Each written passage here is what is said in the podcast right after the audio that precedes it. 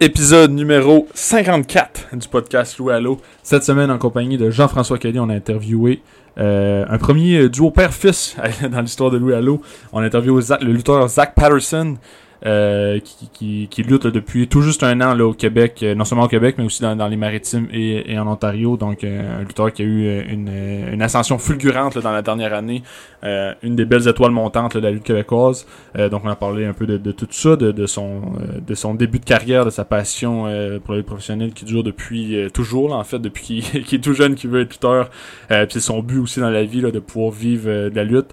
Euh, puis on a reçu aussi son père, Bertrand Hébert, euh, qui est un historien de la au Québec, euh, qui a écrit euh, plusieurs livres, qui a été booker aussi là, dans, les, dans, les années 90-2000, si je me trompe pas.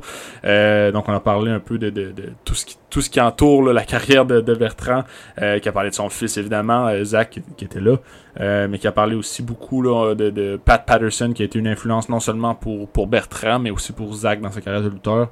Euh, il prend, il prend d'ailleurs son nom de famille, c'est Zach Hébert, mais euh, il est connu sous le nom de, de Zach Patterson. Donc on a parlé beaucoup de, de puis il y, a- eu euh, y a eu une influence aussi dans la vie de, de Jean-François Kelly. Là. Pat est important pour euh, les trois personnes là, qui étaient présentes avec moi euh, au cours de cette discussion-là.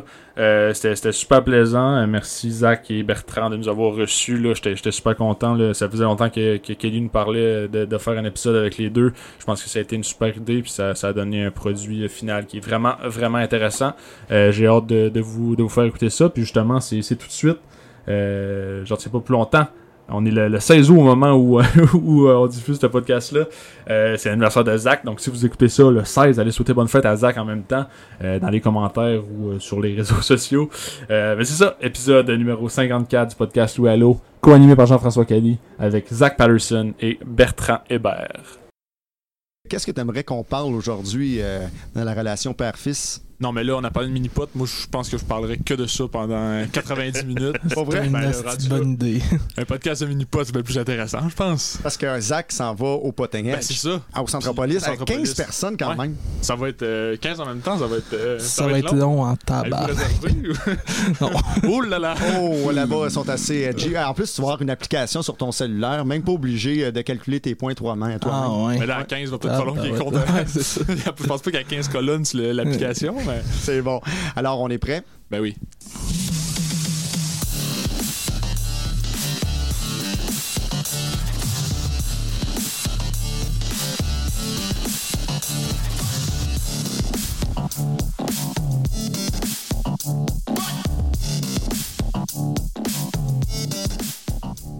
Le fun que je suis le seul à pas avoir euh, les écouteurs pour entendre la musique. Fait que euh, Jeff est obligé de me faire des signes pour me dire quand ça arrête.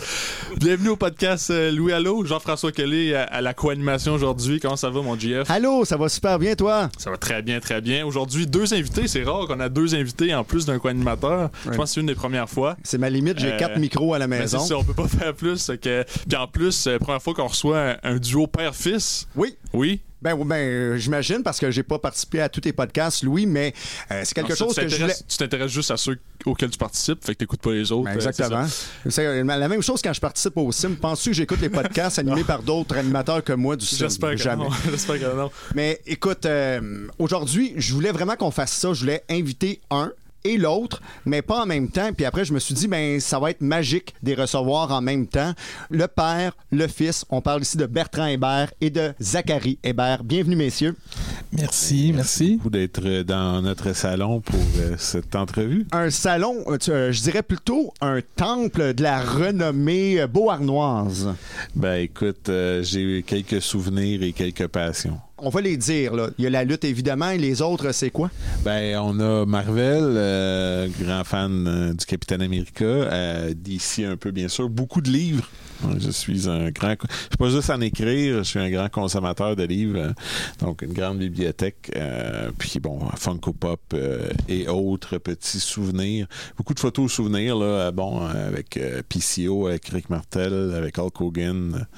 Donc des, des grands moments pour moi là au travers des années, là, que ce soit de Comic Con au livre, euh, en passant là, justement là, par une relation avec PCO, là, où j'ai déjà été son manager dans, le- dans le, sur le bord du ring en Ontario, dans une réserve indienne, à, à aujourd'hui, ce qui m'a aidé avec ses réservations d'avion, puis euh, ses déplacements. Là.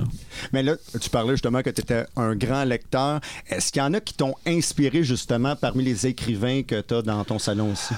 Écoute, je te dirais que quand j'ai commencé avec le livre de Pat Patterson, euh, il y avait comme une espèce de stress parce que euh, quand tu rencontres Kevin Dunn euh, euh, dans les bureaux de la WWE, euh, il me- faut pas que ce soit un livre de lutte, ça là. là. Ben non! Puis là, tu sais, Pat, tout ce qu'il te dit, c'est des histoires de lutte.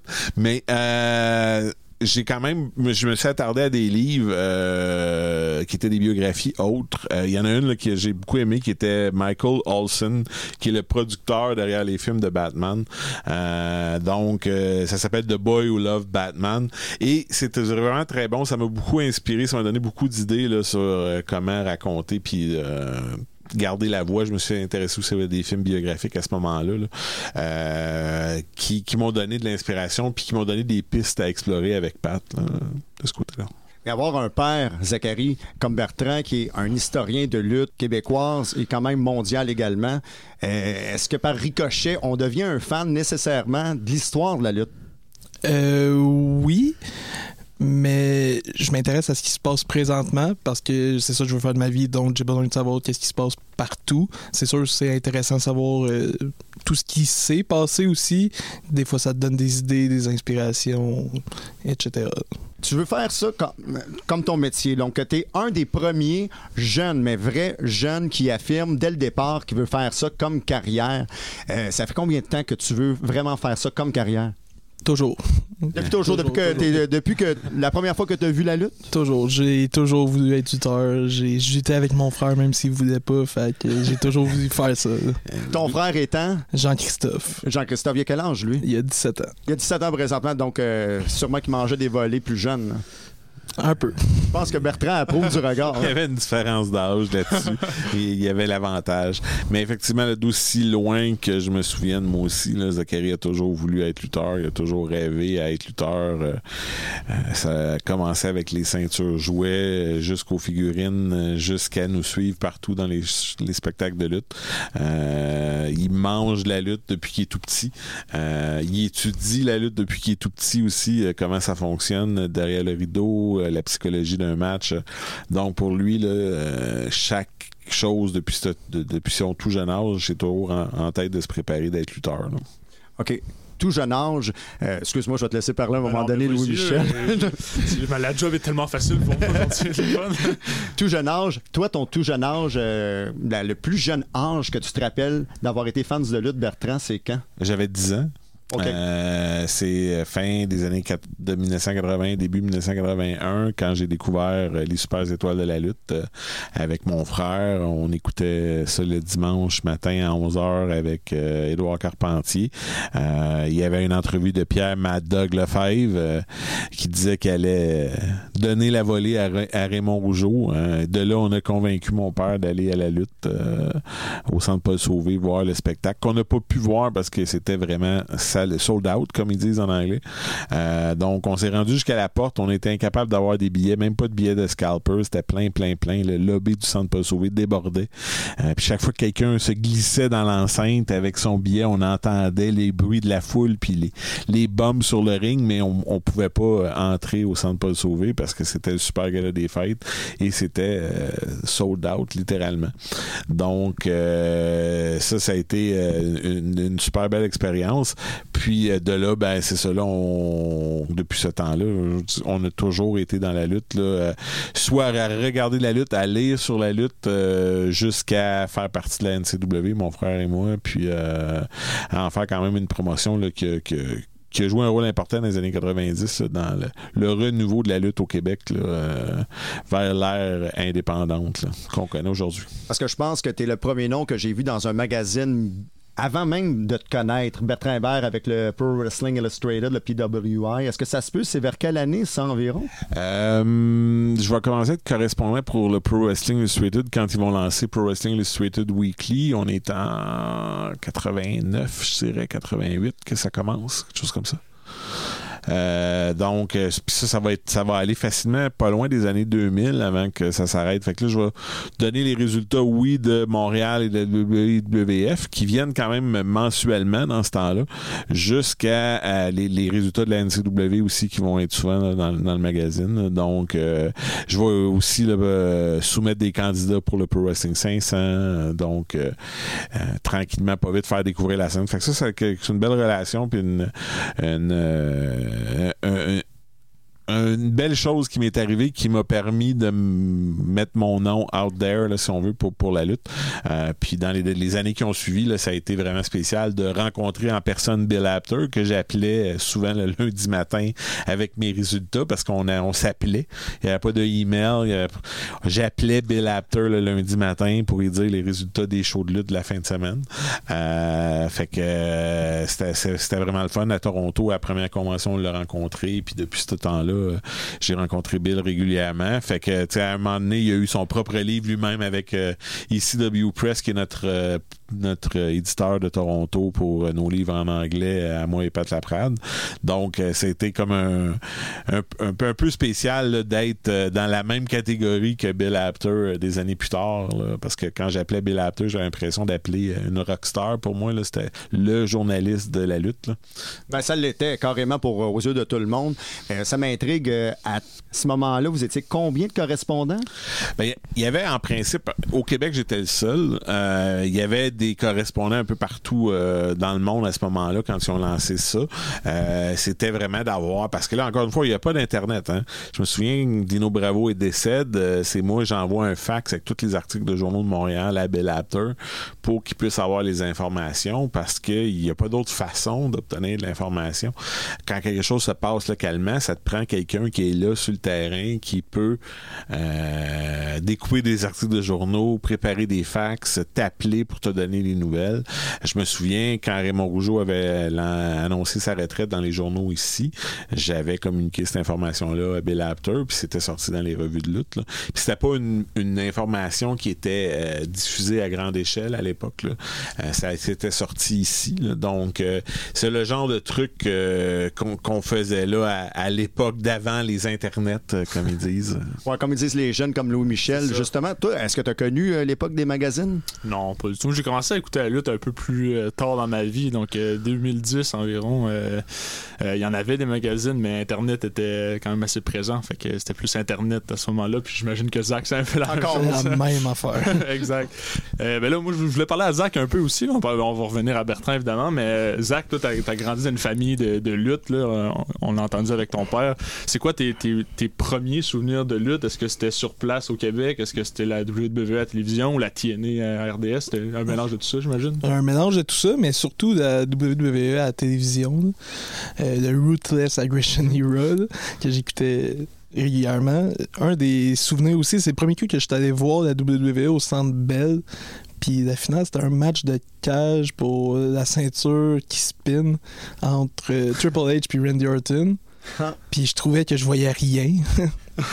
Mais là, aujourd'hui, je retourne au Centre Bell, puis aux mêmes places, je vois très bien. C'est juste parce que je voulais vraiment être proche. Mais c'est vraiment ça. C'est vraiment la télévision, euh, les shows TNA, un peu moins, mais TNA quand même. Mais surtout, surtout WWE, Triple H, Batista, Rey Mysterio, Eddie Guerrero. Est-ce que tu suivais déjà la lutte québécoise à ce moment-là aussi? La NCW. La Avec NCW à cause de mon père. fait que ça, on y allait aussi régulièrement. là.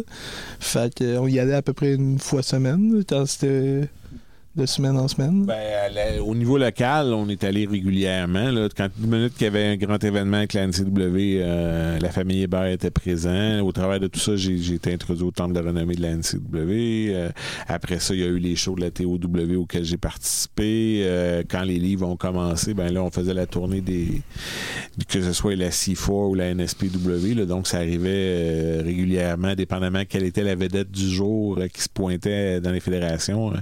Les gars me suivaient là, pour, euh, pour venir voir ça. là. Mais toi, Bertrand, tu as commencé à l'époque euh, ça la NCW s'appelait Lutte Lanaudière. Exact. Moi, euh, c'est moi qui a, NCW, c'est moi qui ai créé ça de toute pièce. Là. OK. Euh, au départ, c'était le Tenadière, c'était basé à Joliette. Là, à cause du magazine Pro Wrestling Illustrated, la- mon idée, c'était, OK, ça prend un nom anglais parce que je sais pas pour dire à Bill Apter, Lutte Lanaudière. fait que, à l'époque, c'est ECW, c'est Eastern Championship Wrestling, avant que ce soit Extreme. Donc, dans ma tête, on est au Québec, on est vers le nord, Northern Championship Wrestling, NCW. Ça sonne nice. Euh, on y va avec ça. Donc, Lutte Lanaudière devient Lutte Lanaudière NCW. Euh, au fur et à mesure du temps qu'on va s'éloigner puis qu'on va n'être que de, de Joliette une fois par mois ou une fois par six semaines, là, dépendamment des années. Euh, le Lutte Lanaudière va tranquillement disparaître. euh, Ça, on parle de quelle année environ? Ça doit être autour là, de, de Challenge Mania 8, là, quand le, le- le transfert total vers Montréal se passe, le lutte lanaudière est, est seulement utilisé à Joliette, si ma mémoire est bonne, dans la dernière année qu'on disait entre Challenge Mania 7 et Challenge Mania 8. Challenge Mania 7 étant le dernier Challenge Mania à Joliette, euh, puis Challenge Mania 8 étant le premier euh, à Montréal. C'est super intéressant. Mais euh, toi, t'as pas vécu ça, mais à ce moment-là, la NCW était une des seules fédérations à Montréal. Il y avait la NCW, il y avait la ICW, euh, la WTA également. Il y avait quand il y avait trois fédérations, à moins que j'en oublie. Ben, de mémoire, il y en avait, on était trois, là, pas, pas mal réguliers. Mais nous, ce qu'on avait de particularité, c'est que on avait Montréal au centre NDR, on venait faire des galas à Beauharnois, à Valleyfield, à Joliette, euh, l'Épiphanie, euh, shout out Sim. Euh, et on, se promenait un peu partout. On a fait des galas à Mont-Laurier, à Rouen-Noranda. euh, on se promenait un peu partout en province. Euh, et on avait une espèce de circuit où on faisait Beauharnois, Joliette, Montréal, Valleyfield. euh, ça, ça- il y avait 4-5 villes qu'on faisait régulièrement là, sur une période de 6 semaines. là. Euh, puis parfois, même à un moment donné, on était deux fois à Montréal, une fois à Beauharnois, une fois à Joliette. Puis après ça, l'autre fois, c'était deux fois à Montréal, une fois à Valleyfield, une fois à, à Joliette. Ça variait là, selon les salles, puis selon... euh, donc, on roulait des storylines en parallèle euh, selon, les, selon les cas.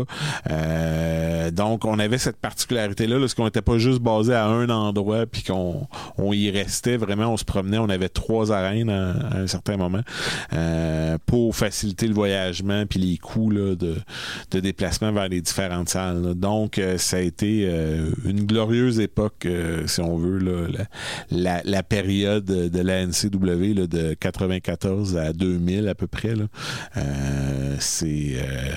C'était particulier de, de diriger une fédération de lutte, si on veut, là, après avoir été un, amateur aussi longtemps. C'est sûr. Puis moi, qu'est-ce qui m'intéresse? Faire un beau relais, un beau lien entre vous deux. Moi, j'ai vu qu'est-ce que c'était l'entraînement du lutteur à la NCW avec euh, le Marc euh, le, de Grizzly euh, House of Bumps, euh, qui était au deuxième étage du centre NDA dans un petit local sur des tapis de gymnase. Pas question d'aller sur un ring en premier. Non, on chute, on tombe, on tombe. J'attends qu'on soit prêt, que nos bumps soient, ben, nos tombées au plancher soient parfaits. Est-ce que tu penses que ça aurait été une bonne un bon départ également pour Zach? Ben, écoute, à l'époque, c'était sur. Écoute, au nombre de, gars qui sont devenus des joueurs dans la scène locale au Québec qui ont passé par les la formation de Marc. Marc avait certainement la meilleure formation euh, de l'époque. Euh, D'ailleurs, euh, c'est Drew Onyx qui est un des produits de, de, de Marc qui a été le premier entraîneur de Zach. Donc, oui, écoute, c'est sûr qu'à l'époque, ça aurait été la place. Aujourd'hui, avec les écoles qu'on a, que ce soit Drew puis le Torture Chamber puis la IWS avec Andrew puis Mike Bailey, c'est des endroits où maintenant là, les, les, les gens qui veulent en faire une carrière ou qui veulent euh, s'y tremper le gros orteil pour voir euh, réaliser leur, leur rêve de, de faire de la lutte, c'est des très très bons endroits pour apprendre. Donc, euh, toi, tu as trois coachs officiellement, ça veut dire Drew Ouais. Andrew et euh, Mike Bailey. Mhm. Donc, est-ce que c'est trois styles complètement différents? Tu as appris de trois styles ou c'est pas mal semblable? C'est tout différent. C'est tout différent. Dans le fond, j'ai commencé à la Torture Chamber avec Drew Onyx, qui m'a appris la base, dans le fond, le footwork, comment bumper, comment courir les câbles. Mais quand j'ai appris à lutter, c'est quand j'étais arrivé à AWS avec Emile, avec Mike Billy, puis avec Andrew. Émile, c'est vraiment c'est mon papa de lutte. C'est c'est lui qui m'a comme saisi, qui m'a appris, qui m'aide encore beaucoup.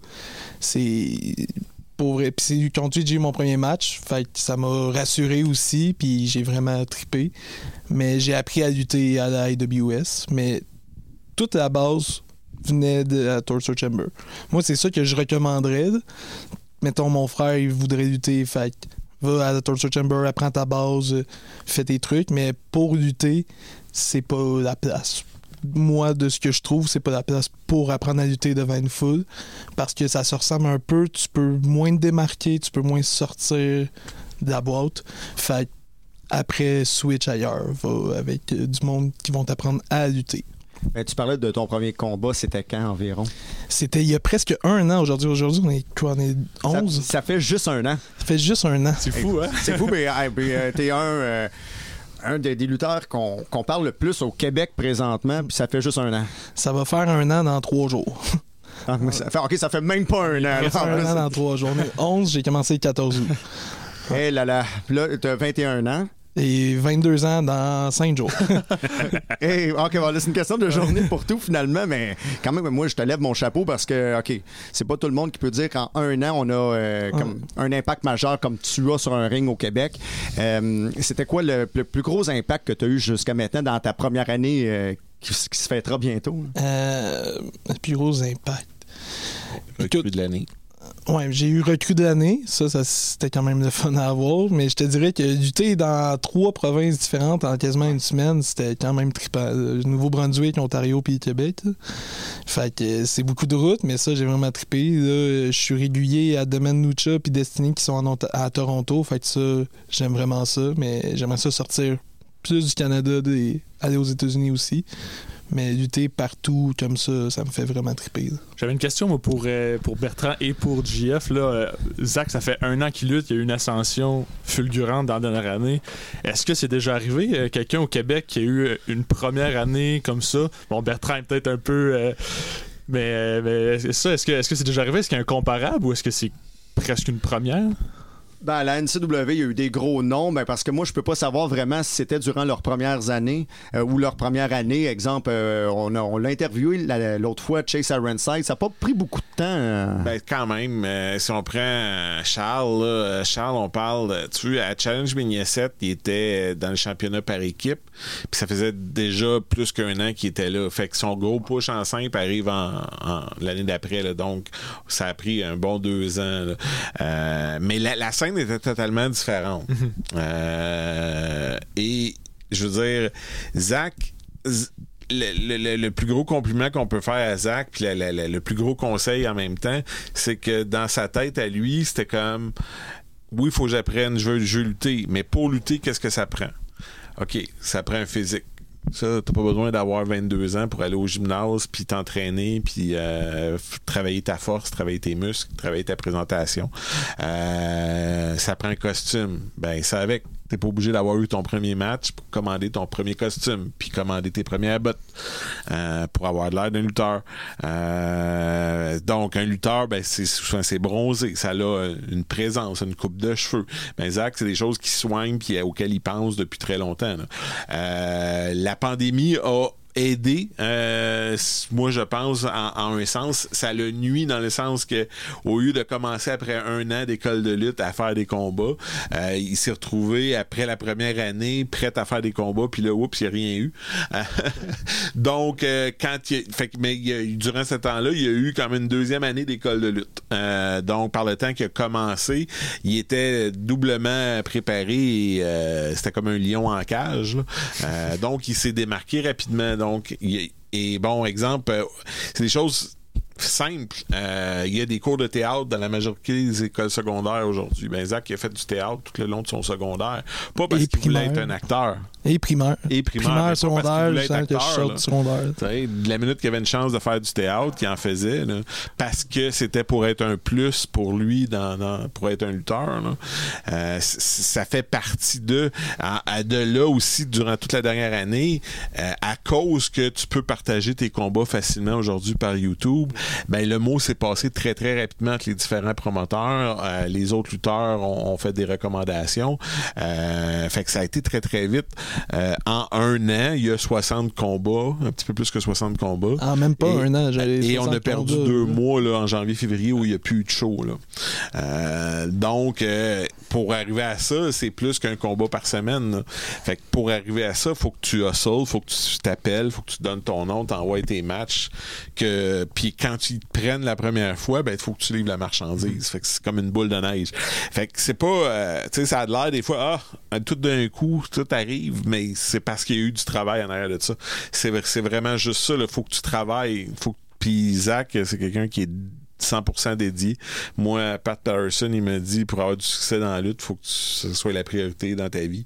Ouais. Puis euh, il y a il y a juste cette façon-là de réussir. Puis pour Zach, la lutte, c'est sa priorité numéro un. Pas juste aujourd'hui quand il est lutteur, mais il y a deux ans, quand avant qu'il commence son premier cours de lutte, c'était sa priorité aussi. là. Donc euh, c'est un peu ça. Faut que tu sois très très focus. Faut que tu mettes les énergies puis les efforts où il faut pour te préparer. Puis ben, c'est là que le succès paye. Là, euh, parce que c'est sûr, tu peux aussi prendre des cours de lutte euh, sans avoir mis le pied dans un gymnase jamais. Tu peux avoir ton premier match avec tes espadrilles puis tes shorts, mais ça veut pas nécessairement dire que ton succès va être aussi rapide euh, par la même des choses des choses. Puis en même temps, c'est super correct d'avoir du plaisir puis de, de réaliser son rêve. Mais quand tu dis je veux être lutteur puis je veux en faire une carrière puis euh, à l'âge de, de 5 ans c'est ce que je dis à l'âge de 10 ans c'est ça que je dis à 15 ans c'est ça que je dis à 17 ans je commence à, à- à mettre tous mes efforts en fonction de ça parce que quand il y a eu, juste avant d'avoir 21 ans, il y a eu son premier match. Euh, fait que c'est comme, tu sais, c'est- c'est une préparation, là. C'est, tu sais, ça a l'air d'être juste dans la dernière année, mais c'est, dans le fond, là, c'est, c'est 5 C'est ans de vie. travail acharné. Puis euh, mentalement, c'est, c'est presque 20 ans mental à dire je vais être lutteur, là, tu. Comment t'as vécu ça, Zach, ton, euh, ben, l'entraînement, à partir du moment de la Torture Chamber jusqu'à temps que t'aies ton premier combat, là, ton, ton père disait que ça a probablement été bénéfique là, d'avoir beaucoup, beaucoup de temps de- d'entraînement. Comment ça se passait pour toi? Euh, oui, ça a été bénéfique d'un sens parce que j'ai fait un an avec Drew Onyx à la Torture Chamber, puis euh, j'allais être prête à lutter, puis là, la pandémie. Ben, en fait, c'est pas vrai. Ça faisait sept mois, six, euh, non, de septembre à mars. C'est mars que la pandémie est arrivée? Ouais, mars Septembre, 2020, ouais. 6, ouais, six, Ouais, mois. six mois à peu près que je m'entraînais, puis là, la pandémie arrivait. Euh, puis au moment que la pandémie est arrivée, Drew m'annonçait aussi que j'allais commencer à son gros show en mai, genre qu'il voulait commencer à me faire faire des matchs. Fait que c'est sûr que ça m'a ça m'a détruit, ouais. ça m'a vraiment déçu. Mais là, j'ai continué à m'entraîner avec Drew jusqu'à jusqu'à temps que mon abonnement finisse en septembre aussi. Puis là, il y a eu des malentendus, des petites chicanes que j'ai- voulu régler, que moi j'ai passé à travers. Euh, Puis là, j'ai changé d'école. J'étais allé ailleurs parce que ça convenait plus à ce que je recherchais. Et j'étais arrivé à la AWS. Puis là, malgré les mesures de restriction, on pouvait quand même, à certains moments, avoir du contact. Puis une des affaires qui m'a fait le plus capoter à la AWS, c'est que quand ils m'ont demandé c'est quoi ton shine, c'est quoi ton comeback, c'est quoi ton finish, j'étais comme. Faudrait qu'on m'explique c'est quoi un shine puis un comeback parce que c'est pas ça que j'ai appris. Fait que là, j'arrivais avec des affaires sur le fly, puis là, j'ai commencé justement à développer mon moveset puis mes trucs qui fonctionnent.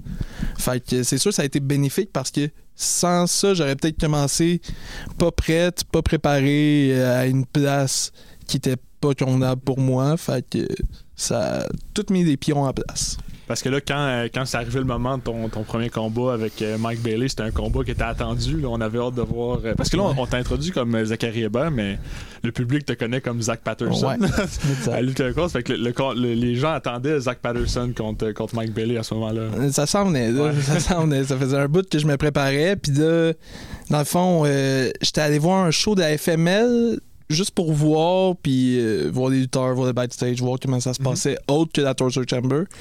Puis euh, j'ai couru des cordes, j'ai moppé vite, vite, mais rien de plus. Puis j'avais pratiqué un peu dans le ring avec euh, le Beast King, FTM, Frankie the Mobster, qui est mon partenaire à la IWS. Et euh, Kat Van Gogh m'a dit quand tu vas être prête, écris-moi. Fait que là, je savais que j'allais être prêt. Dans le fond, je m'étais cassé la cheville en mars l'année passée. Puis là, dans le fond, j'allais être prête à lutter. Puis durant l'été, j'ai été correct. Puis là, j'ai écrit dans le fond à Kat euh, que j'allais être prête, que je me suis guéri de ma cheville. Elle m'a dit écris à Oz, j'ai écrit à Oz.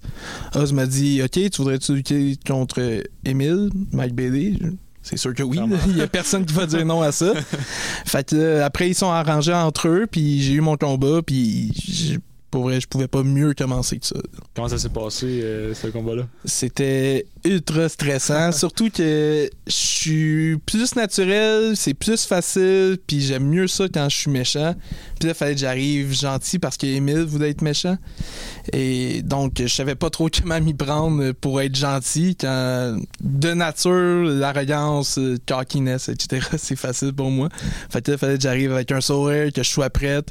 J'avais juste lutté devant personne. Là, je luttais devant du monde. Fait que j'avais de la misère à regarder la foule, à essayer de comprendre les réactions. Mais pour vrai, pour un premier match, je pense que ça s'est très bien passé. On te connaît vraiment comme cocky, comme tu dis. Mais maintenant, avec, une année d'expérience, penses-tu que tu serais capable d'être euh, vraiment gentil, d'être face pour la foule? Euh, ben oui, ben à certaines places, je le suis, comme à la BCW, je le suis. Oui, c'est vrai. Je suis champion là-bas. À la NCW, je le suis aussi. Euh, mon Dieu, il y a d'autres places, je suis gentil. Mais comment tu as développé cet aspect-là, justement, à travers l'année? D'être gentil? Oui. Euh, ben c'est juste c'est je, je diminue beaucoup mon arrogance puis mon cockiness Tout simplement. euh, ouais c'est ça Euh, je- je- au lieu d'être baveux mettons avec la foule je suis baveux avec mon adversaire Euh, Ouais. je suis comme plus euh, attentif plus prêt comme un combattant que cocky arrogant laisse-moi faire mes affaires puis on y va là. Ah, parce que vraiment, là, euh, j'entends juste parler de bien en toi. Ben, la PCW, c'est une, belle- une belle preuve. Là. Quand même champion dans cette fédération-là. C'est une autre euh, belle preuve. Euh, oh, tantôt, on faisait allusion au fait que ça t'a pris un an, ben, les costumes de lutte et tout. J'ai une question aussi pour euh, Bertrand. Penses-tu euh, que c'est moins tabou, la lutte professionnelle, maintenant, que c'était plus difficile à la fin des années 90, justement, euh, de suivre des cours de théâtre, euh, de se faire un costume de lutte à l'avance, d'aller au bronzage? Dans ma tête, à moi, il me semble que c'était plus tabou à la fin des années 90 que maintenant? Ben, je sais pas si c'est tabou qui est le bon nom, mais il y avait moins de facilité. là. Encore une fois, on vient avec l'Internet qui facilite. Euh, avec les années, il y a des gens, des couturiers euh, qui sont mis sur la map. Euh, donc, on sait déjà où cogner quand on cherche un costume de lutte. Je me souviens, moi, dans le temps, les Dream Warriors, qui étaient Nightmare et Night Stalker, à la NCW, ils ont, ils ont fait un six mois en, en- culotte courte avec euh, le chandail en attendant de trouver la bonne place pour faire le costume Euh, parce que on était limité dans les couturières puis les endroits qui faisaient des costumes de lutte. Euh, donc c'est- quelque chose qui est devenu beaucoup plus simple à trouver. Euh, puis tu sais c'est- important. Tu peux pas dire Ah, je vais avoir mon match la semaine prochaine. Fait que là on va aller me faire faire un costume. Ta minute ils ont des, des carnets de commandes ce monde-là. Il faut que tu commandes tes affaires d'avance parce que si tu veux l'avoir à temps, faut que tu le commandes. là. Euh, fait que c'est plus facile. Il y a plus d'opportunités. Tu peux trouver facilement les, les réseaux de contact pour ces choses-là aujourd'hui. Donc ça c'est c'est- c'est vraiment un gros gros plus. Là. Euh, donc euh, c'est c'est quelque chose qui a changé. C'est les, les options sont là. Il y a plus de gens qui en font puis sont plus faciles à, à repérer là, dans, dans- dans le système. Là. Et maintenant, pour l'entraînement. Euh, Qu'est-ce qui t'a donné le goût à l'entraînement? C'est la lutte, j'imagine? ouais Euh, quand est-ce que tu l'as commencé? Parce que là, bon, OK, t'es shapé, on va se le dire, on va l'avouer. Quand est-ce que tu as commencé vraiment l'entraînement professionnellement? Euh, ben, je m'entraîne depuis que je suis au secondaire, mais pas sérieusement. J'ai commencé sérieusement l'été de secondaire 5 environ, fait j'avais 16 ans. 16 ans, j'ai commencé à comme, faire mes vraies journées au gym, puis aller à chaque semaine, puis tout faire ça comme du monde, mais je me tenais tout le temps en forme, je faisais du sport, puis j'y allais une fois de temps en temps avant ça. Quand même incroyable. là. C'était quoi les, les autres sports que tu faisais euh, avant de, de commencer la lutte? Euh, ben, je faisais du basket, beaucoup de basket, mais je faisais pas un. J'ai fait du soccer plus jeune aussi, un petit peu de karaté, mais ça, j'étais vraiment, vraiment jeune. Ça compte même pas rendu là. là. Euh, mais sinon, j'étais juste vraiment actif. là, je pense, j'ai pas eu une note en bas de 100% là, parce que ça allait juste bien. J'étais actif, c'était facile, j'ai de la facilité dans tous les sports, je comprends comment ça se joue. Euh, là, ça va sonner bizarre, mais il y a juste le hockey que j'aime pas. Ben voyons. Ben, j'ai- j'aime J'ai juste pas pogné le bon père. Ah non, c'est ça. J'ai pas pogné le bon père. Puis de hockey, je sais pas. Tout le monde parlait de ça. Tout le monde voulait jouer au hockey. Moi, j'étais comme, mais non, la lutte, c'est bien plus nice, ça. Fait que j'ai jamais. J'ai. J'ai rarement joué au hockey, là. Puis j'aime pas ça. j'aime juste pas ça. Puis, euh, il a été chanceux à son école secondaire, mais il y en a pas, ça arrive pas souvent au Ah, Québec, mais il y a eu de la lutte olympique, euh, donc Ouais. euh, ça a été vraiment un plus. là. il s'est lancé là-dedans tout de suite. Ici à, vrai. Beau- ici à Beauharnois. Ouais, dans le fond, il y a eu euh, un nouveau prof d'éduc que lui enseignait la lutte olympique, le freestyle wrestling, comme euh, Chad Gable, euh, ou, non, Chad Gable c'était gréco-romaine, comme euh, Kurt Angle plus. Euh, fait que moi, dès que j'ai su ça, j'étais comme, ben, let's go, c'est là qu'on va. Fait que là, j'ai fait des compétitions au Québec de lutte amateur. Ah oui. Ouais. Les compétitions ont mené jusqu'à où? Ben, j'étais allé en- au provincial. Provincial, il y avait pas beaucoup de monde. Je voulais aller plus loin, mais comme il fallait que je focus juste sur la lutte, je pouvais pas comme mettre tous mes efforts là-dedans. Surtout que la lutte qu'on faisait au secondaire, on faisait durant les midis, des fois les soirs, puis euh, euh, pas tous les midis aussi. puis durant les cinq cours d'éduc. Fait que c'est vraiment. J'y allais à chaque fois que je pouvais, mais il aurait fallu que j'aille m'entraîner à genre Pincourt ou à Montréal avec d'autres mondes pour que ça pousse plus loin. là. Mais sinon, j'ai fait des compétitions. euh, C'était où qu'on était allé euh, Je me souviens pas de l'endroit exactement. On a fait quelques compétitions, mais c'était plus l'expérience de la lutte olympique parce que là aussi, c'est comme. C'est un autre. C'est juste que tu as de l'air plus d'un vrai lutteur après que tu aies fait de la lutte olympique quand, tu- quand tu fais de la lutte professionnelle. C'est un plus, c'est un mindset différent. Tu apprends des mouvements, euh, des positionnements, euh, comment certains tom- tomber. C'est juste une bonne base. C'était comme, OK, je sais pas où ce que ça peut mener au Québec, là, parce qu'on s'entend que c'est pas comme les collèges américains ou quoi que ce soit, mais juste l'idée d'en faire, ben, je me dis, je me dis, ben, let's go, tu sais, c'est un plus pour toi, là. Tu veux être lutteur professionnel. Peu importe ce que tu vas apprendre dans la lutte olym- olympique amateur, ça va t'aider. Ça va mieux te faire paraître quand ça va venir le temps de commencer, quand les entraîneurs ou les, les, les, les scouts vont te voir, ils vont tout de suite voir ta base comme. Fait dans, ta, dans, dans tes mouvements, c'est go. C'est comme le théâtre, c'est comme go. C'est un plus. Go. Fait que c'est. Quand on parle de focus, c'était tout le temps ça. Quand tu voyais quelque chose qui pouvait l'aider, il sautait. Là. tout ce que je pouvais ajouter à mon sac, je le faisais. Genre, peu importe c'était quoi, je l'ajoutais. Il n'y a pas un moment que tu t'es dit, OK, peut-être que je vais poursuivre un peu plus longtemps dans la lutte amateur avant de poursuivre dans la lutte professionnelle? Ben oui, mais comme c'était trop compliqué. J'avais pas de voiture, euh, mon père je conduis pas, ma mère faisait autre chose, fait que c'est juste compliqué suivre des pratiques régulièrement puis pouvoir pousser ça plus loin parce que quand j'arrivais aux compétitions, ça allait bien, mais je voyais qu'il y avait une différence de technique avec du monde qui font ça chaque jour. Puis moi je pouvais pas le faire chaque jour, fait que j'ai fait ça pour vraiment avoir une base pour que ça m'aide puis avoir des bonnes techniques puis Est-ce qu'il y avait un certain buzz ici à Beauharnois? Parce que c'est rare, OK. euh, Des cours de lutte au secondaire, moi, je pensais même pas que ça existait, mais est-ce qu'il y avait d'autres jeunes que toi? Il y, Est-ce qu'il y en avait beaucoup? avait, mais pas beaucoup. On ça, était c'est- 3-4. La plus grosse, le plus gros buzz qu'il y a eu avec ça, c'est quand j'ai j'ai fait les provinciaux, puis ils ont annoncé au micro euh, dans toute l'école. C'est la seule affaire que- de buzz qu'il y a eu, puis ça n'a pas eu tant un buzz que ça. C'est pour donner un- une image, là, lui il arrivait là, il faisait ça le midi pour le plaisir, presque. Tu sais, c'est même pas un vrai cours dans le curriculum de l'école, c'était vraiment une activité euh, parascolaire. Euh, puis là, il arrivait, mettons, c'est le club de lutte de Kanawaki, comme là, c'est- ces jeunes-là, ils font ça. Ils font juste ça. Ils font juste, juste, juste comme, ça. euh, comme, comme sport, puis tu sais, pas, pas à peu près. Là. Fait que tu sais, ces gars-là avec des techniques, avec des, des dirty tricks, puis tout le kit. Fait que lui, il était rapidement, c'était juste sa force, puis sa stature qui lui permettait là, parfois là, de, de les surprendre parce que c- il y avait beaucoup plus de technique puis beaucoup plus de pratique que lui. Là. Mais c'était une, une expérience euh, formidable que tu peux généralement pas avoir au Québec. T'avais quel âge à ce moment-là? Euh, soir 5, soir 4, soir 5, ouais. OK, donc que tu 15 commençais l'entraînement euh, dans Ouais, le gym en même ouais, temps. exact. C'est à peu près en même temps. là, J'ai commencé ça plus sérieusement, l'entraînement puis la lutte en même temps. là. Parce que là, t'es vraiment fort. là. on te voit sur Instagram, ou Instagram, comme diraient les jeunes. Euh, vraiment, c'est comme t'es fort. Sauf que, est-ce que tu une force naturelle? Est-ce que tu avais une force naturelle même avant de t'entraîner comme ça? Je, je sais pas. Pour vrai, ben, moi, je me, je sais pas, comme, faut qu'on bouge de quoi, bon, mais m'a bouger, genre. Ça va juste être ça, m'a bouger. Ça va m'a poussé justement, je bouge. Je, je sais pas si j'ai une force naturelle de base, mais c'est juste, j'ai une volonté pas naturelle. Ben, Ouais, moi, je te dirais qu'il y a une petite il y a une force de base. là. Moi, j'ai toujours trouvé très fort. Là. Euh, j'ai toujours dit quand il essayait de me donner un câlin que attention, tu me fais mal. Euh, puis, comme il a travaillé tellement fort au gym, je veux dire, il a juste euh, poussé ça à l'extrême. Là, aujourd'hui, je veux dire, euh, je voudrais pas me frotter. Là.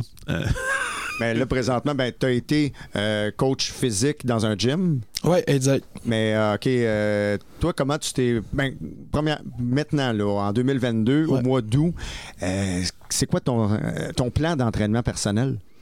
Euh, ben, j'ai un coach. Tout le monde, tout- tous les coachs ont des coachs. Fait que, euh, moi, j'ai un coach, puis euh, c'est lui qui fait mes programmes. Quand euh, j'ai des modifications à faire sur mon but ou ma diète ou whatever, c'est j'y dis. Lui, il m'a juste ça. Fait que je me casse même pas la tête avec ça. Comme par exemple, là, je voulais pousser un petit peu moins dans le bodybuilding, puis un petit peu plus dans la force. Fait qu'il m'a ajusté mon nouveau programme qu'il vient de m'envoyer euh, la semaine passée pour que ça soit plus focus sur la force. Là, je lève la main, là. C'est quoi la différence entre la force et le bodybuilding? Ok, bodybuilding, c'est l'esthétique. C'est euh. Arnold, c'est Ronnie Coleman, c'est Chris Bumstead. Ça, c'est l'esthétique. C'est quand quelqu'un est défini. La force, c'est vraiment plus les powerlifters. Fait que Biggie Langston, par exemple, lui, c'était du powerlifting qu'il faisait. Braun Strowman, c'était du strongman. Mais tu vois que ces gars-là, ils ont pas des physiques comme euh, Ryback, mettons, ou euh, comme Finn Balor. Ouais. OK, non, mais, non, mais c'est, ben, des questions de base, on s'entend, là. Moi, je connais pas ça. Toi, Louis, tu connais tout ça? Ben, plus, moins exact, clairement. Ben, moi, ça m'impressionne parce que c'est ça, c'est des questions de base comme ça qui m'intéressent Hmm. sur euh, l'entraînement. On a fait une entrevue sur la boxe récemment avec euh, une boxeuse amateur. Puis justement, c'est l'entraînement qui m'intéressait le plus. Euh, ça te prend combien de temps pour arriver à un physique comme le tien par jour, mettons? Puis combien de fois par semaine? Euh, Parce j'y que là, euh, parce que moi, je veux commencer à m'entraîner. Est-ce que j'ai des chances ou? T'as aucune chance de pouvoir faire ça. Vas-y. J'y vais euh, minimum cinq fois semaine. Minimum. Minimum. OK. Des fois, j'y vais 7, des fois 6, des fois 5. Fait que ça dépend si ça me tente puis si j'ai du temps. Euh, puis ça me dure en bas de deux heures. Ça me dure une heure et demie à peu près. Entre une heure et une heure et demie. là. Des fois, ça dépasse un petit peu, mais ça dure pas deux heures. L'alimentation, est-ce que c'est quelque chose que tu surveilles, que tu Ouais. fais attention aussi? Ouais, je fais attention. Euh, je te dirais que cette année, ça a été un petit peu plus lousse. Mais je fais quand même attention. Je fais attention à ce que je mange. euh, McDo, très rare. Euh, Prends des notes, euh, GF. Mais ouais, je fais attention à ce que je mange. J'ai un plan alimentaire que j'essaie de respecter le plus possible, mais c'est sûr que là, avec la lutte que j'ai commencé, c'est vraiment difficile de s'apporter toutes les bonnes affaires à manger, puis euh, pas arrêter dans un dépanneur Hey, ou Quand tu un finis un show à 11h, puis les Ouais. vont manger à Belle Province à côté. Non, euh, c'est ça. Quand tu finis un show à plus minuit à Toronto, il n'y a pas grand-chose. Ah. Quand t'es à 5 heures de route de chez vous, c'est un peu plus compliqué. À 11 h le soir, on s'entend. Est-ce que ça te tente nécessairement de boire un drink de shake ou euh, une barre alimentaire de protéinés ou ça Ben, te tente sûr, vraiment de te gâter? Ouais, c'est ça. C'est sûr, j'ai faim. Fait que je vais essayer de trouver quelque chose de pas si pire que ça à manger, mais je vais manger quelque chose. Puis aussi, souvent, durant des journées de show, euh, j'aime pas tant manger avant les matchs. Fait que des fois, je peux passer. euh, mettons, le show est à 8. Le dernier coup que j'ai mangé, c'est à 4 heures. Puis d'après, je mange putain. Des fois, je mange des petites affaires, des petites barres de protéines, justement, là, mais je mange putain. Je me, je me sens pas bien, je me sens ballonné. Fait que je mange le matin un peu plus, puis je mange après le show. OK, ben, ça, On- c'est mon état d'esprit, mais se sentir ballonné. On chasse la protéine par chez nous. Là. Je veux dire, des cannes de thon, du poulet. Ouais. euh, Canne de thon poulet là, à côté. là. Écoute, ça, ça a la- la- la- l'avantage de, de, sans être diversifié, d'être plutôt facile à trouver. Mais euh, faut c'est, c'est vraiment beaucoup de focus là-dessus. là.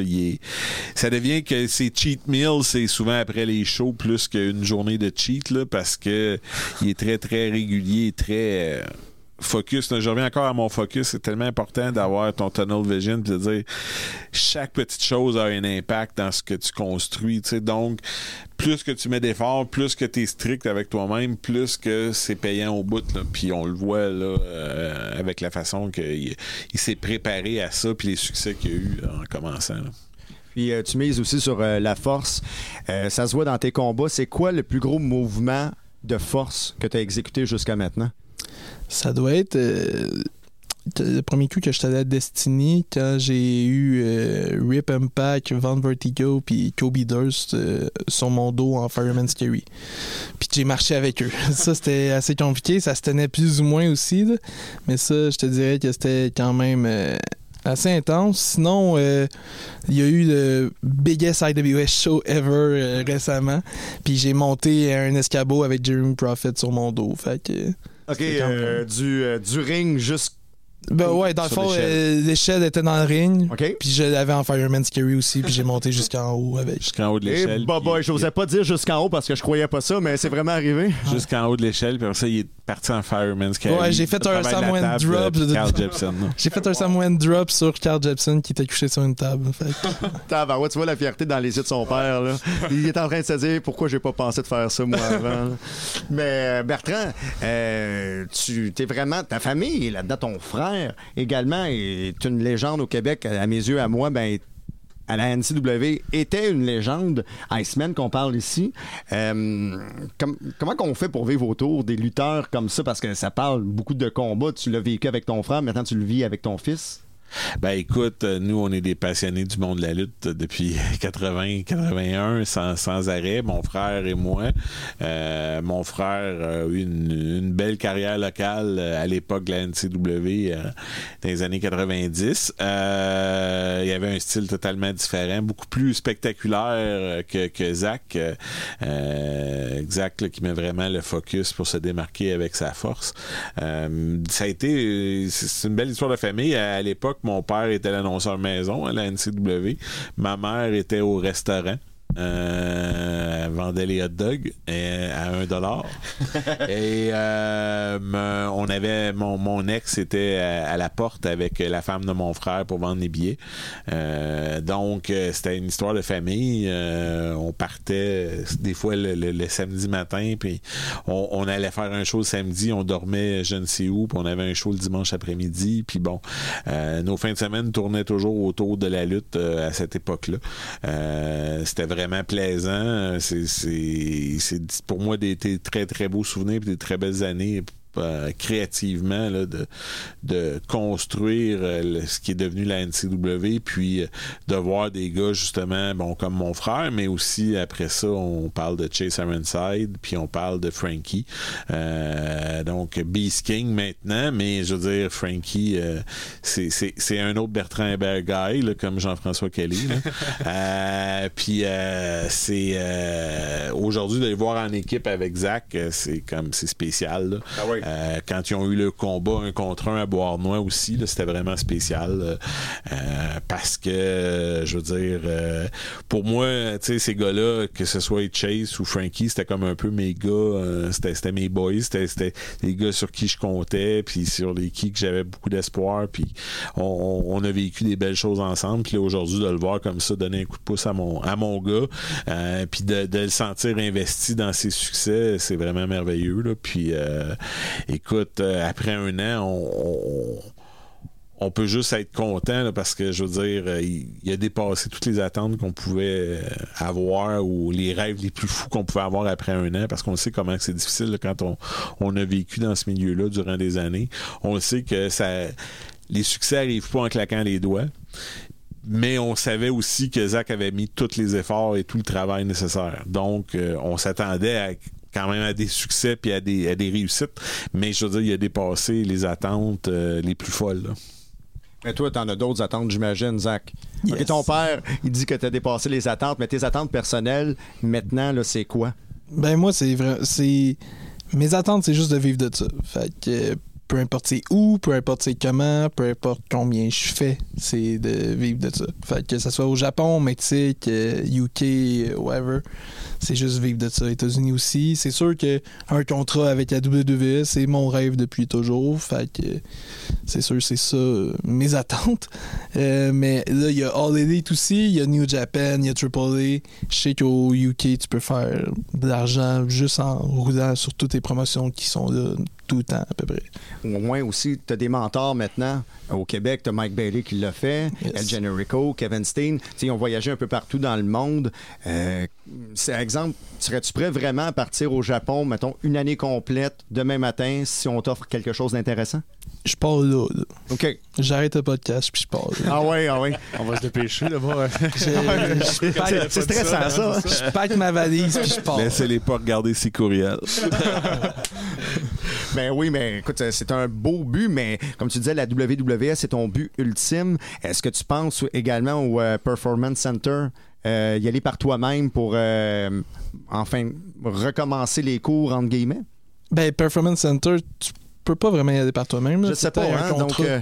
Mais il y a des try-outs. Il y a des euh, try-outs. ouais, c'est ça, les try-outs. Les que- try-outs, faut que tu te fasses inviter. Fait que si je me fais inviter, je pars là aussi. là. Fait que, On se fait inviter comment, Bertrand, au try-out? Ben, il faut, faut faire les démarches. Euh, Il y a des, des formulaires via le site pour les, les, les, les, les gens qui sont pas recommandés. Après ça, ben, c'est sûr qu'il y a les gens qui vont te recommander euh, quand ils te connaissent les, les différents scouts.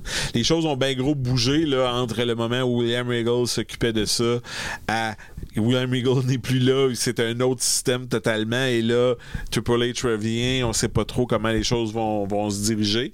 Mais bon, euh, on est quand même juste à un an dans son, dans son apprentissage. Donc, euh, euh, ça serait le fun si ça arrivait. Mais en même temps, on sait très bien que c'est pas quelque chose généralement qui arrive après une année. là. Donc, euh, ultimement, c'est de se faire connaître, de se bâtir une réputation, puis euh, euh, de continuer, là, de, de s'assurer d'être sur le radar à un moment donné ou à un autre. là. Ton nom de famille de lutteur, c'est Patterson. Est-ce que tu as reçu beaucoup de conseils de l'original de Pat Patterson? euh, quand même, mais on a manqué de temps, malheureusement. Ouais. On a manqué de temps, mais ouais, il m'a dit de focus, que de pas lâcher, puis qu'il fallait tout le temps continuer. là. Non, c'est ça. Euh, la dernière fois que j'ai vu Pat en personne, on, on avait parlé. Là, je disais, Zach s'entraîne, nanana. Je disais, regarde au gym. Puis là, je montrais une vidéo de. Il dit, ah ouais, c'est ton gars. Parce que là, tu sais, Pat, il me regardait. tu Ah, c'est ton- T'es sûr que c'est ton gars parce que t'es comme. T'es bien trop. Toi, t'es gras. Puis lui, il est en forme. Mais, euh, fait que là, il me niaisait. Mais je disais, tu sais, il veut s'appeler Zach Patterson. Il dit, ben, voyons donc. Ouais, voyons donc. T'es sérieux comme puis bon, disais ben oui, puis tu sais là il veut te le demander officiellement, ben il dit on verra ça là puis tout ça, puis là après ça bon, la pandémie est arrivée euh, durant cet hiver là qui a suivi. Euh, fait que euh, il m'avait dit que c'était correct, mais tu sais quand Pat est venu à Montréal la dernière fois, on devait aller souper avec lui. Puis finalement bon Pat est on super après que Pat euh, filait pas bien, puis là, Sylvain, ils sont partis plus rapidement que prévu. Finalement, on n'a jamais pu faire ce souper-là euh, avec Zach, ou Zach euh, devait lui demander officiellement. Mais depuis ce temps-là, bon, la famille Clermont euh, ont encouragé Zach à, continuer à faire vivre le nom Patterson. Il y a un certain annonceur de ring qui a donné le nom de Diamant. Donc, en plus de ça, donc je pense qu'il fait honneur au nom Patterson avec les succès qu'il a, puis avec le surnom qu'on qu'on lui a euh, attribué. Puis à partir de là, ben, euh, on tire, je pense que c'est c'est un bel hommage pour Pat là, parce que moi, moi je trouve pensais, tu sais, en lutte, faut tout le temps que tu dises ah oui, je connais des choses, mais il faut tout le temps que tu sois ouvert à dire je connais rien, puis on peut m'en apprendre d'autres. Puis quand j'ai passé le temps que j'ai passé avec Pat, je me dis ah c'est que je t'épais, je connais rien en lutte? Euh, donc euh, c'est c'est merveilleux comme de pouvoir faire vivre son nom puis qu'il fasse avec autant d'honneur aussi là, parce que euh, c'est pas tout de s'appeler de prendre le nom mais d'avoir les succès qu'il a euh, recrue de l'année euh, le surnom du diamant euh, la popularité qu'il a le nombre de promoteurs différents euh, euh, trois provinces différentes dans sa première année c'est pas rien là, parce que ça, ça généralement ces choses-là arrivent pas donc c'est ça, ça me fait toujours un petit velours quand je travaille j'ai différentes photos autour de, de, de mon ordinateur puis il y en a une c'est moi puis Pat en, en Angleterre genre des fois je regarde Pat j'espère que t'es fier comme parce que euh, il travaille fort là, fait que euh, Pat il regardait toujours ça avec euh, comment fort on travaillait là, donc je pense qu'il serait très très heureux de, de le voir aller aujourd'hui. C'est sûr. ben, Pat aussi, j'y parlais, puis tu étais un de, de ses meilleurs amis aussi également. Puis, moi, qu'est-ce qui m'a impressionné chez, chez Zach quand il est venu me voir au Diamant à Québec, c'est parce qu'il demande des conseils à quand même beaucoup de gens. Donc, Frankie the Mobster en est un, j'en j'en suis certain d'ailleurs, euh, euh, le Bass King. Il vient me voir à l'intermission, il reste à peu près comme trois minutes à l'intermission. Euh, J'étais avec le coordonnateur du Diamant, le bras droit de, Robert Lepage. Puis euh, Isaac, il vient me dire, t'aurais-tu quelque chose à me proposer comme surnom pour que j'aille plus de hit? Je dis ouais, mais vite de même, c'est parce que le surnom peut te suivre euh, longtemps si euh, la foule s'en rappelle. Je peux pas dire n'importe quoi si la foule s'en rappelle puis elle te surnomme comme ça d'instinct puis toi t'aimes pas ça. Finalement, ben, j'ai retourné, au- j'ai regardé autour puis j'ai vu ah, c'est le diamant ici puis lui pourrait carrément s'appeler le diamant. Donc euh, l'idée est née comme ça puis je trouve que ça y va très bien là, pour vrai là. Donc euh, puis même ça m'a rendu fier, il a même fait un costume avec un diamant en arrière. Ça j'ai vraiment adoré ça pour vrai. là. Et ça fit, ça fait partie du tout. là. Puis moi aussi, je trouve que ça rajoute de quoi. Fait que euh, merci, JF. ça fait plaisir, mais c'est comme euh, non, je trouve que ça te va euh, très bien vraiment. Puis euh, le diamant, ben, il reste juste de, de shiner encore plus, là, de lustrer encore plus. Je voulais, je voulais revenir à Pat un peu. Là. On a fait quelques entrevues là, avec des, des lutteurs ou des personnalités de la lutte, puis même pas juste des Québécois. Là, quand on avait parlé à Christophe Ajus, euh, Ouais. le nom de, de Pat Patterson revenait souvent. Euh, pour toi, Bertrand, qui a côtoyé Pat souvent, qui a écrit, il y a une photo là, juste en avant de moi avec la, la biographie de Pat. Euh, qu'est-ce, que, qu'est-ce que ça représente pour toi, Pat Patterson? Écoute, Pat Patterson, c'est bien bizarre, hein, parce que moi, quand j'étais un amateur de lutte dans les années 80, puis Pat Patterson en revient au Québec, puis qui est le rêve du Québec, je le déteste. c'est passionnel. Écoute, il était baveux, là. Ça avait pas de bon sens, là. Ça avait l'air de la pire personne au monde. là. Les Québécois mangeaient de hot dog, euh, ces petites ritournelles, ne pleure pas Rougeau, euh, euh, sur la route de Saint-Sulpice, puis ah ouais, donc moi je veux dire là, c'était, ça m'a marqué là. Moins le brunch, parce que moi c'est vraiment à cette époque-là, là, je l'ai vu lutter. C'est pas l'après-carrière, mais vraiment, là, il était encore dans sa carrière.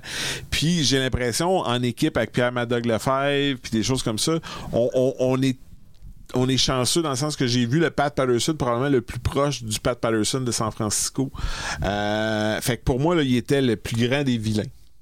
Euh, et sais, longtemps, je savais son rôle derrière le rideau.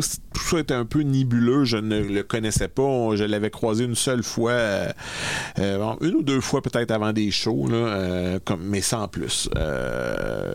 Puis, quand j'ai rencontré Pat, euh, pour les enregistrements TOW, euh, on a eu un meeting de production euh, au Boston Pizza de Ville-la-Salle avec euh, Marc et Sylvain. On était big.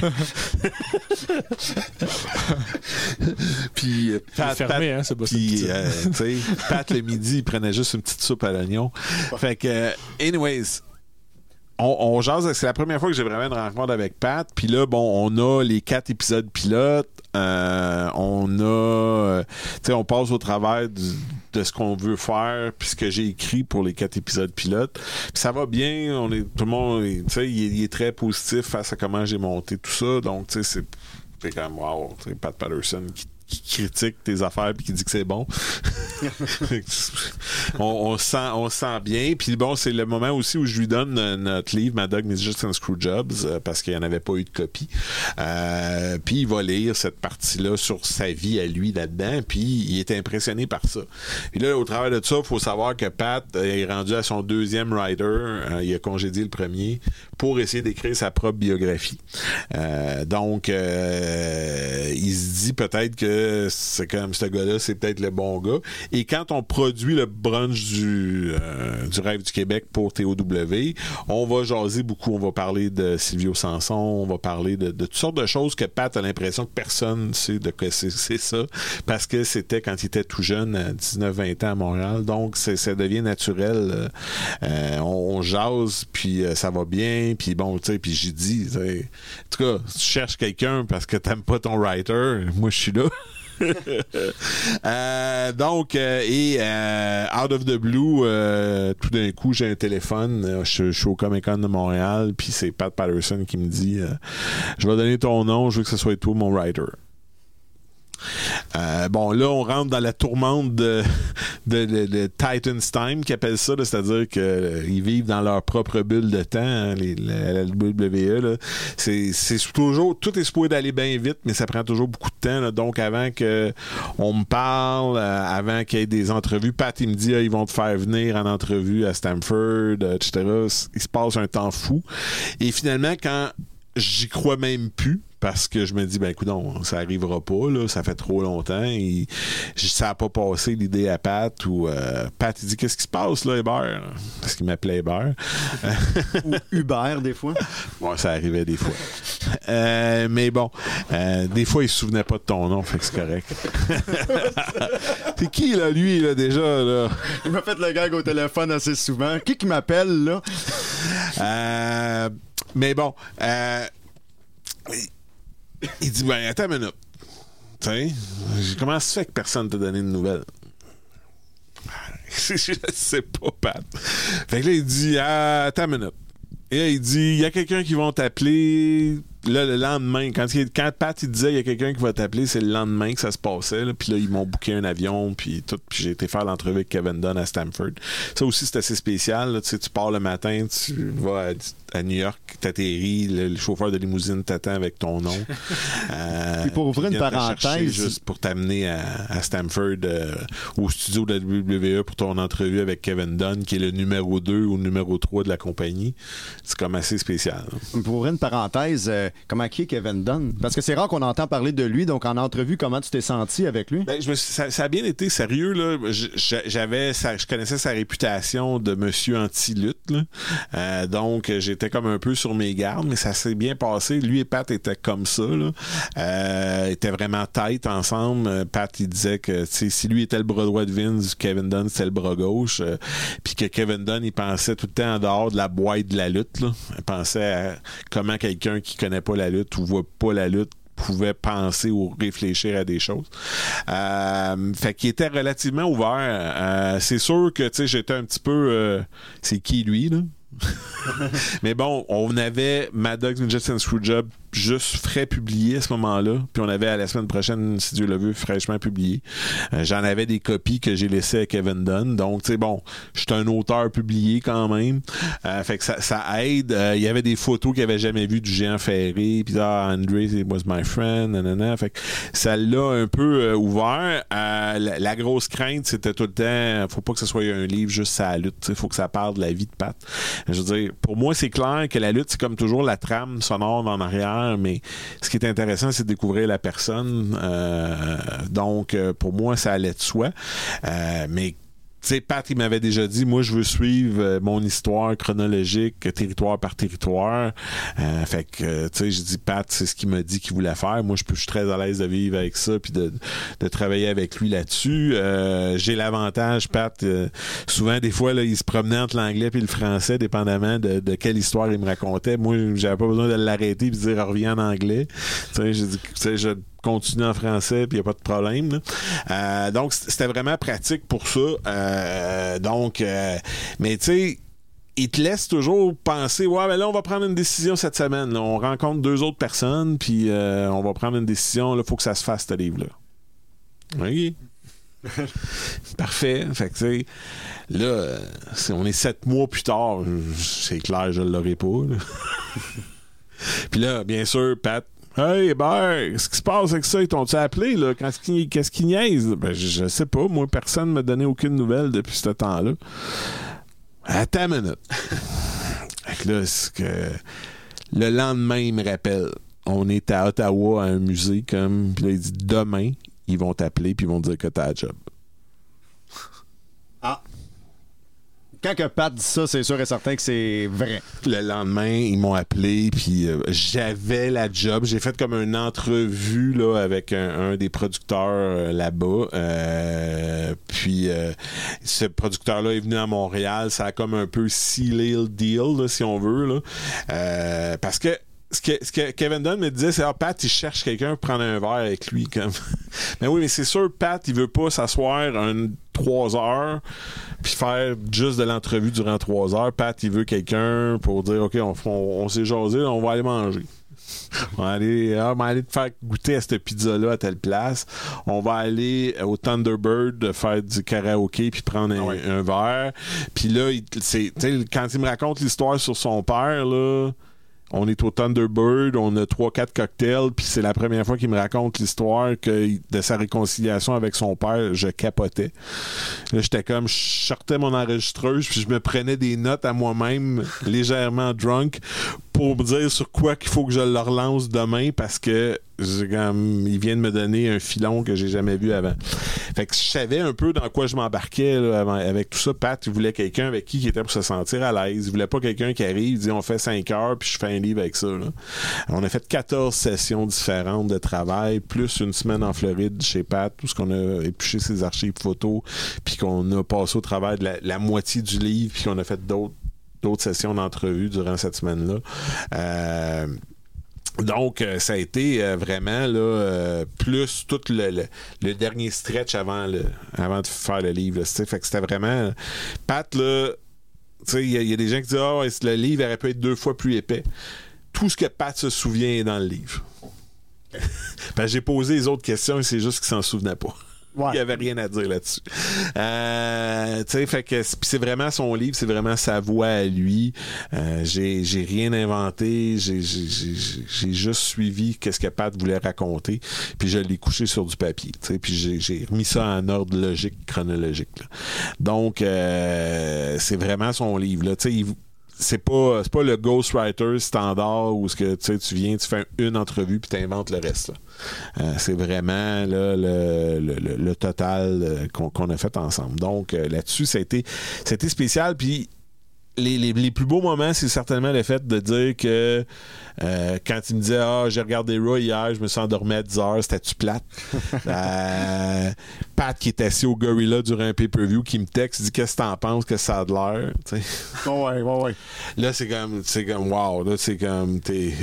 Mais, mais il est assis à côté de Vince McMahon, puis il te texte pour savoir qu'est-ce que t'en penses. Parce qu'assis dans ton salon, puis eux autres qui ont préparé, c'est pas trop la même vision des choses.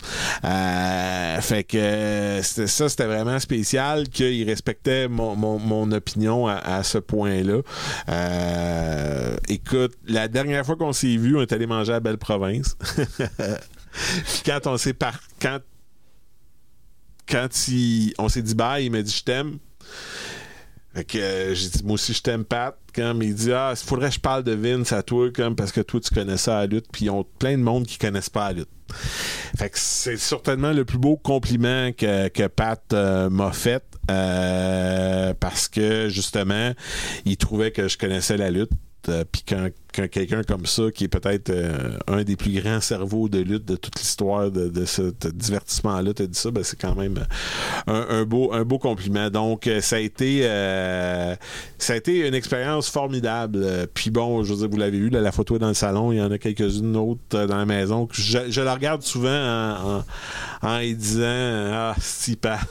Ah, oui. Puis, tu sais, bon, Pat, pour de vrai, euh, il a marqué tout le monde. Moi, j'écoute encore euh, le- les quelques chansons que j'ai à la maison de lui, dont My Way de Frank Sinatra, Ah, mais- The Wonder of You. Moi, j'aime l'homme en bleu. Ah, ouais, ouais, ouais. C'est toi qui me l'avais envoyé. Celle-là, moi, j'ai un CD de 6-7 chansons. L'homme en bleu, tu me l'avais envoyé. C'était assez drôle. Euh, puis. euh, euh, lui, une entrevue qu'il avait marquée au Québec aussi, c'était avec euh, Denis Lévesque. Il, avait, il voulait y retourner fréquemment, Denis Lévesque. Il voulait parler de son histoire aux Québécois, justement. Ah, Denis Lévesque, c'était son idole. Il rêvait de faire un duo avec Denis Lévesque.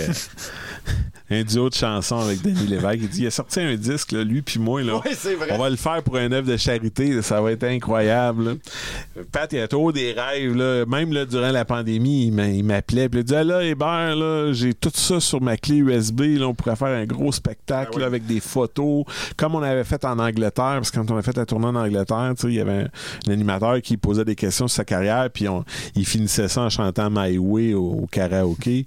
Là, on pourrait faire la même chose, puis là, je pourrais chanter plus de chansons, puis là, on aurait les photos, puis les images en arrière de moi durant que je raconte mes histoires, puis là, il y avait tout le temps plein d'idées, là, parce que tu sais, ça reste un. Pat a fait de la lutte parce qu'il voulait être un homme de spectacle, il voulait être un artiste. Ça a donné qu'il a fait de la lutte. Fait que là, lui, c'était la scène. C'est pour ça qu'il aimait autant le karaoké parce que c'était la réaction de la foule.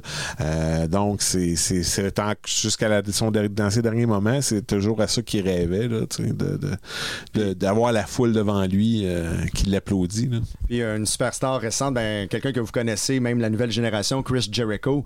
Euh, on- je m'en rappelle, on était les trois ensemble à la croisière de Chris Jericho, justement. Euh, Chris Jericho était déguisé en Disco Inferno. Puis euh, il y avait euh, Pat. Toi, moi, on cherchait Chris parce que Pat voulait le remercier pour la belle chambre que Chris lui avait procurée. Puis finalement, c'est Jericho qui est venu vers Pat en disant Hey Pat, it's me, Chris. Puis à ce moment-là, Chris a eu les yeux pleins d'eau, puis il l'a remercié parce que c'est à partir du moment qu'il a rencontré Pat Patterson qu'il a réalisé qu'avant, il connaissait pas la lutte tant que ça. Donc, euh, c'est euh, c'est vraiment pour te dire. il avait une grande carrière avant ça, avant de rencontrer Pat pour la première fois. Donc, euh, c'était un homme avec un impact majeur qu'il avait. C'est, tout dire. Là. C'est ça. Là, tu sais, en, décembre de chaque année, il m'a prendre toujours un petit cocktail avec une touche de rouge dedans en l'honneur de Pat. Mais Zach Patterson, lui, si on, y va avec l'histoire de la lutte, puis si on y va avec la lutte actuelle que les- la nouvelle génération connaît, euh, Zach, tu le compares avec quel lutteur de l'histoire et avec quel lutteur tu le compares, quel lutteur actif maintenant? Aïe, aïe, aïe. Euh, Il y en a pas deux comme moi. Il n'y en a pas deux comme lui, c'est sûr. Euh, mais au niveau de la force, je te dirais, là, c'était un homme fort naturel, puis une force surprenante pour un lutteur. Tu sais, je pense que un des hommes forts de l'histoire de la lutte au Québec, ça a été Gilles de Fiche Poisson, qui est d'ailleurs le lutteur préféré de, de Chris Jericho, parce qu'il trouvait ça tellement merveilleux que quelqu'un s'appelait Gilles de Fiche Poisson. Euh, d'ailleurs, euh, lui et Maryse, le, le running gag, c'est de s'appeler Poisson l'un l'autre parce qu'ils trouvent ça très drôle. Euh, donc c'est euh, c'est c'est vraiment là, en termes d'homme fort, tu sais, c'est un peu ça. Puis moi je me souviens, euh, j'avais vu Gilles Poisson lever une automobile à la télévision. là. Ah. Euh, donc euh, c'est le genre de, de truc de force que je me dis que permettent à Zach de se démarquer. Euh, ça, ça me fait beaucoup penser un peu à ça là, dans, dans, dans ce sens-là. Puis toi, Zach, est-ce que tu le connais, Gilles de Fiche-Poisson? Est-ce que tu as vu des archives? J'ai j'ai jamais vu lutter. OK, donc euh, j'allais demander si tu étais d'accord avec le choix, donc euh, je te le demanderai pas finalement. Puis quel lutteur actuel? Ah mon Dieu, hey, ça c'est c'est- c'est- c'est vraiment. Je pense qu'il est encore trop tôt pour, pour, pour, pour vraiment faire ça parce que Zach est encore à découvrir comment son personnage puis comment ses combats vont se développer. Euh, je pense que ça serait pas lui rendre service ou rendre service à qui que ce soit de faire une comparaison avec quelqu'un d'actuel. OK, donc on va lui rendre service en faisant aucune comparaison. Mais euh, toi, euh, dans, en tant que recrue, en tant que lutteur qui lutte depuis un an, euh, qu'est-ce que tu penses de Zach Patterson ou Michel? Mais moi, j'ai pas, j'ai pas eu la chance de te voir euh, lutter beaucoup. J'ai vu les, deux, euh, les deux combats au, au MTLUS, là, les, les- le show en octobre le show en mars, je me trompe pas. Euh, j'ai vu une grosse différence quand même entre les deux. Là. On voyait qu'il y avait beaucoup de, beaucoup de travail qui a été fait. Euh, mais en tout cas, c'est ouais, c'est un, c'est un talent euh, que, que je vais continuer à, à suivre énormément. Ton sel a sonné tantôt, j'avais pas que c'était le Japon qui appelait. Faut... Non, ok. Non, non, vais c'est une un peu. mini-pote. Ok, ok, parfait. Il y aurait eu un drop de mic. ouais, c'est ça, parti. il serait parti. J'aurais rien dit, je serais juste quitté. Mais Zach, je voulais te poser la question sur, sur Pat. As parlé des conseils que tu as donnés. Bon, t'as pas vu sa carrière de lutteur actif comme ton père, mais j'imagine qu'il a une importance quand même pour toi, là, Pat Patterson. Euh, ouais, écoute, euh, j'ai, comme, quand il était venu au comité de Montréal, j'ai passé la journée à juste jaser avec. Fait que j'ai vraiment trouvé ça nice. Quand euh, il est décédé, c'est- ça n'a pas été facile. Pas pour mon père, pas pour moi non plus, mais écoute, ça, ça vaut plus que de l'or, les moments que j'ai passés avec. Des beaux, euh, des beaux moments. Puis je pense pour JF aussi, là, euh, on dit que c'était pas facile. euh. Bertrand le disait, moi c'était pas facile pour moi évidemment. Euh, vers la fin, c'est Bertrand qui l'a plus euh, connu. Moi, je, je l'ai connu vraiment à l'époque que, que tu voyais que c'est un gars public. C'est-à-dire, il pouvait être publiquement, heel ou face. là. Il pouvait vraiment faire des remarques heel à des gens en croisière, mais vraiment. Puis il pouvait prendre des, vraiment des. Bertrand il rit parce qu'il sait que j'ai raison. Au Comic Con, là. au Comic Con, il a passé sa journée à crier des insultes au monde, puis à se retourner puis faire comme si de rien n'était. En croisière, il était en train de japper, puis quand le monde se retournait, il demandait Where's the dog? Il est où le chien? Euh, tout le monde cherchait le chien. là. Mais euh, moi, mon anecdote, c'est. euh, ben, je la compterai pas ici parce que je l'ai déjà raconté. Mais Pat, en karaoké, comme on parlait euh, tantôt, euh, le lendemain, il gagnait tout le temps les concours de karaoké, premièrement, puis le lendemain, il signait des autographes. Tellement que c'était un bon performeur, tellement que les gens le reconnaissaient, puis tellement qu'il avait un talent autant né pour le chant que pour la lutte et tous les domaines qu'il touchait finalement. Un malaise, ça, mais. Euh, Zach, euh, bon, un an euh, de lutte dans, dans quelques jours. euh, Qu'est-ce qui s'en vient? Là? Tu parlais avant qu'on commence à enregistrer des, des- de ta fin de semaine de, de quatre jours là, que tu allais deux fois à Toronto. Donc, Ouais. ça, continue, ça continue en force. Là. Ça continue, ça arrête pas. Durant, j'ai eu deux fins de semaine durant l'été que j'ai pas lutté. Ça a fait du bien d'un sens, mais je m'ennuyais. là. Quand la, la lutte a recommencé la fin de semaine d'après, j'avais hâte. Mais ouais, euh, en fin de semaine, je m'en vais à Saint-Félix de Valois pour la NCW. J'ai une battle royale et un match en simple. La fin de semaine d'après, je suis le 18 euh, à août à Domenucha à Toronto. Le 19, euh, on est supposé aller voir SmackDown au Centre Bell. Et euh, le 20, 20 j'ai un show, mais je me rappelle plus. ah non, le 20, oui, c'est à Pointe des Cascades. Pointe des Cascades pour la BCW. Je suis champion, faudrait que je m'en rappelle. Euh, Puis le 21, je retourne à Toronto pour Destiny. Bon, quand même, parce que moi, euh, je regardais si tu connaissais les dates, parce que je vois tes dates euh, juste en arrière de toi. Il y a un beau tableau avec tout euh, le calendrier euh, de tes événements. On voit à quel point tu prends ça à cœur quand même. Ouais, ouais, puis même, il y a des dates, je pense que j'ai mis des mercredis là-dedans. j'ai eu un show un mercredi. j'ai juste mis plein de.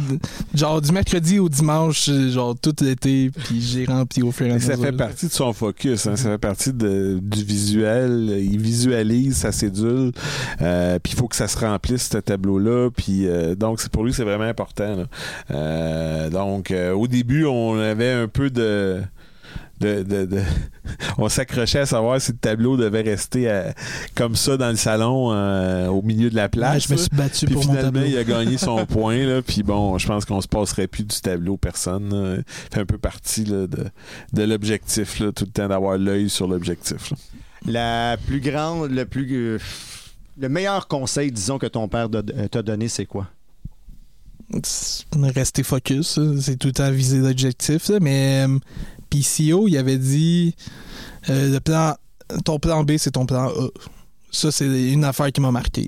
Genre, parce que je focusais juste sur la lutte, mais comme plein de personnes me parlaient du plan B, du plan B. Puis j'étais comme, mais il n'y en a pas de plan B. Puis là, quand il a dit ça, j'ai comme fait, OK, c'est ça que je dis, mais dans d'autres mots, j'ai comme capté l'affaire que c'est juste ça. là. Puis arrêtez de me parler d'autres choses. là. Genre, je m'en fous. c'est juste la lutte. Ah, PCO a dit ça. Ton plan B, c'est ton plan A. Ouais. C'est très bien dit quand même quand tu penses à ça, OK? Ouais, ouais, c'est euh, vraiment, c'est. Beaucoup de monde devrait s'en servir justement de, Mhm. de cette philosophie de vie là quand même. Ben, tu sais, moi, j'expliquais ça comme ça un peu à mon ex. euh, à l'âge qu'elle a, là, c'est le temps là, là. Dans 10 ans, il va être trop tard. là. Fait que c'est là qu'il faut qu'il mette toutes ses énergies. Dans 10 ans, il sera pas trop tard pour trouver un plan B. Aujourd'hui, il n'y a pas de temps à mettre sur un plan B. Parce que s'il met du temps sur un plan B, c'est du temps qu'il met pas ailleurs. Puis pour réussir, il faut que tu sois tunnel vision. Je suis d'accord. Je suis d'accord parce que c'est vrai que tu es jeune, tu peux te retourner, puis qu'est-ce qu'on espère pas, puis qu'est-ce qu'on espère pas non plus pour les fans de lutte, parce qu'on a l'impression que tu vas aller très loin, puis tu vas divertir toute une génération. On, on l'espère pour nous tous. Merci. Puis euh, je- ça euh, beaucoup de conflits, des histoires de plan B. Comme je me suis euh, chicané avec euh, quelqu'un que j'étais proche à cause de ça, à cause qu'elle arrêtait pas de me parler de plan B, puis euh, elle comprenait pas que c'était la lutte, puis il y avait rien d'autre. La lutte passe avant tout. C'est la lutte, puis point final. Moi, la plus belle chose que Pat Patterson me dit dans son livre, c'est qu'il a dit à Louis, qui était son compagnon durant 40 ans, il dit Louis, la lutte passe en premier. je vais tout le temps revenir à la maison, mais quand c'est pour la lutte, je pars, puis c'est tout. Si t'es capable de vivre avec ça, t'es. Ouais, c'est pas Tout- différent de de d'autres passions aussi ou de d'autres métiers, tout simplement. Puis Louis euh, comprenait ça, comprenait que le métier de Pat demandait ça. Euh, puis euh, c'est. c'est tu sais, là, c'est, c'est tout le contraire du travail de 9 à 5, là, où, où tu attends juste d'avoir fini ton travail pour pouvoir profiter de la vie.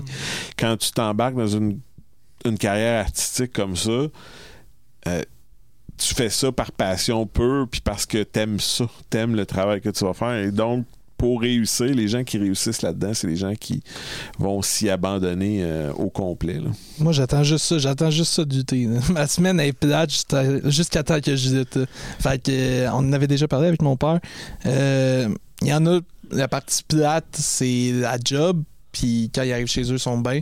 Moi, ma partie plate, c'est ma semaine. C'est quand que je quand je suis sur la route, quand je suis là, je vois des fans, c'est là que j'ai du fun. C'est là que j'aime ça.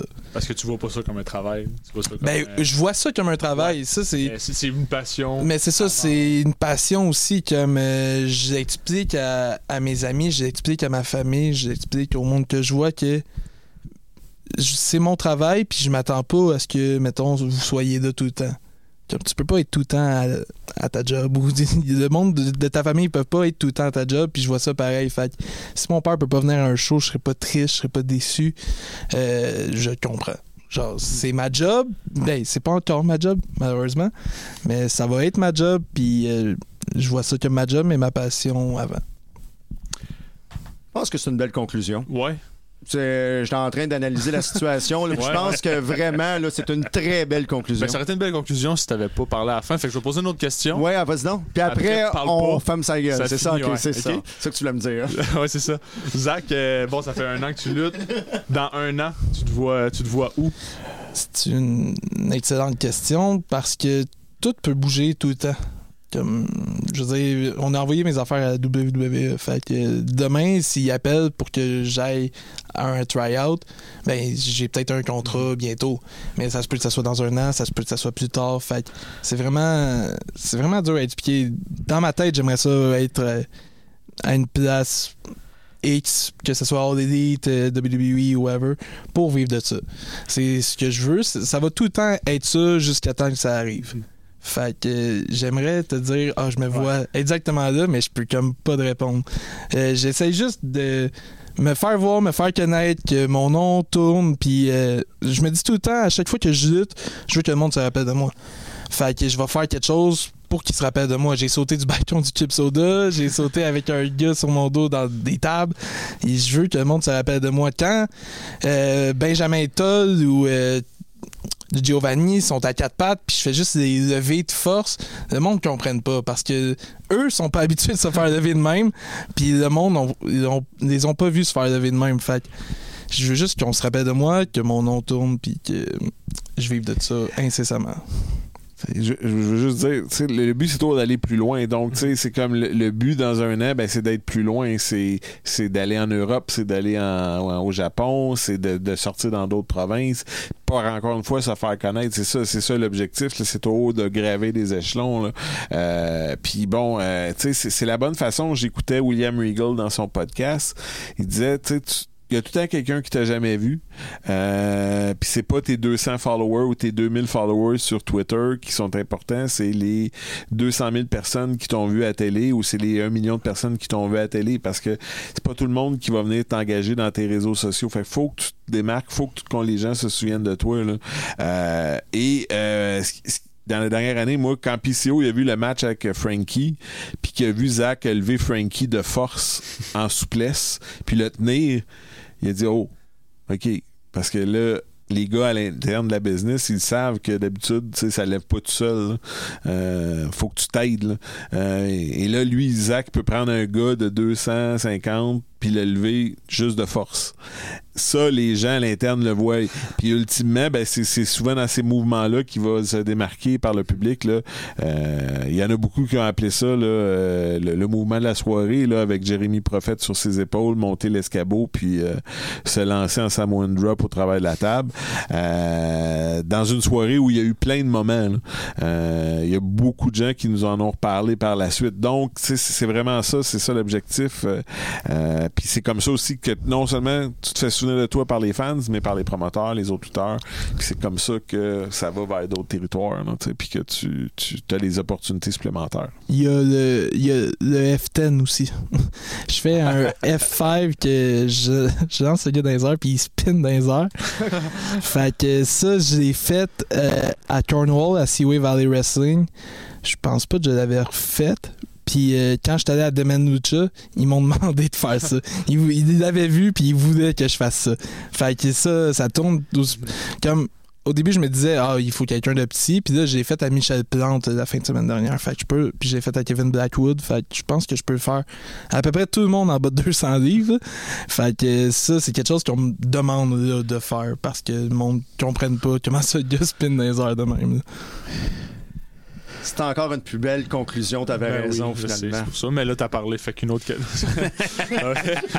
exact. Ben écoute, pour vrai, on, te souhaite tous que les, les objectifs se réalisent euh, le plus tôt possible. Par contre, on va profiter de tout le temps qu'on a avec toi au Québec pour, euh, pour aller te voir. Euh, ton- là, tu parlais de l'Ontario, les prochains shows euh, au Québec. Ah, il y en a un à. Ouais, c'est ça. Saint-Félix de Valois en fin de semaine. Euh, j'ai BCW à BCW, point des cascades. Sinon, il faut checker les tableaux.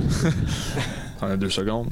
Euh, ouais, le 27, euh, j'ai un show à la NSPW, je pense que c'était à Saint-Apollinaire, mais je suis pas sûr. Puis j'étais à la NCW à Sainte-Thérèse le soir. Fait que j'ai deux shows dans la même journée. Ça, c'est ça, c'est le, ça, c'est le mois d'août. Euh, il, va avoir la, il va être au Soyez-y, mesdames, messieurs 1. Sim 1, Ouais, Simmania 1. Euh, il va être là. Euh, il va être là à la NSPW, à la NCW, à la IWS, dans, dans les, les endroits réguliers qui. La IZW à Sorel aussi. XZW. c'est- Écoutez, hein, c'est c'est dur de, de raison, garder, hein. de, de toutes les nommer. Là. Il n'y a pas de Euh, raison de pas aller voir Zach. Là. On peut le voir partout. Non, c'est ça. Exactement. Je suis là partout, je vais au Saguenay aussi. Fait que le Québec, je le couvre pas mal tout. là. Je te laisse. euh, Tu peux dire un mot de la fin, GF. Je peux le dire, là, mais je trouvais que c'était une belle conclusion, mais vu que tu me laisses euh, conclure. Merci beaucoup à Bertrand, parce que comme il l'a dit, euh, Bertrand Hébert Guy, c'est lui qui m'a initié à la NCW. À l'époque, c'était euh, euh, mon euh, superviseur chez Léger Léger, devenu Léger Marketing, devenu Léger. Vraiment, c'était super de travailler avec lui. Autant chez Léger que chez euh, la, NCW et par la suite la TOW. Et encore aujourd'hui, c'est tout le temps un plaisir de le côtoyer. Zach Patterson, c'est un plaisir vraiment depuis maintenant une année de voir ton évolution. Ça, va être un plaisir de voir ton évolution ici au Québec et ailleurs. On te le souhaite. On se le souhaite, comme je le disais tantôt. Euh, merci beaucoup à Louis-Michel d'avoir, d'être, d'avoir été ouvert. euh, que j'invite les deux Hébert en même temps parce que c'était vraiment euh, le fun de vous avoir, euh, messieurs. Merci beaucoup. Merci beaucoup. Puis peut-être qu'on se revoit dans un an, puis on fait le point. Euh, ou on le fait pas. Peut-être qu'il va être au Japon. On sait Ben, pas. on ira au Japon. euh, deux billets pour Osaka. moi, ça me dérange pas. Merci beaucoup, messieurs.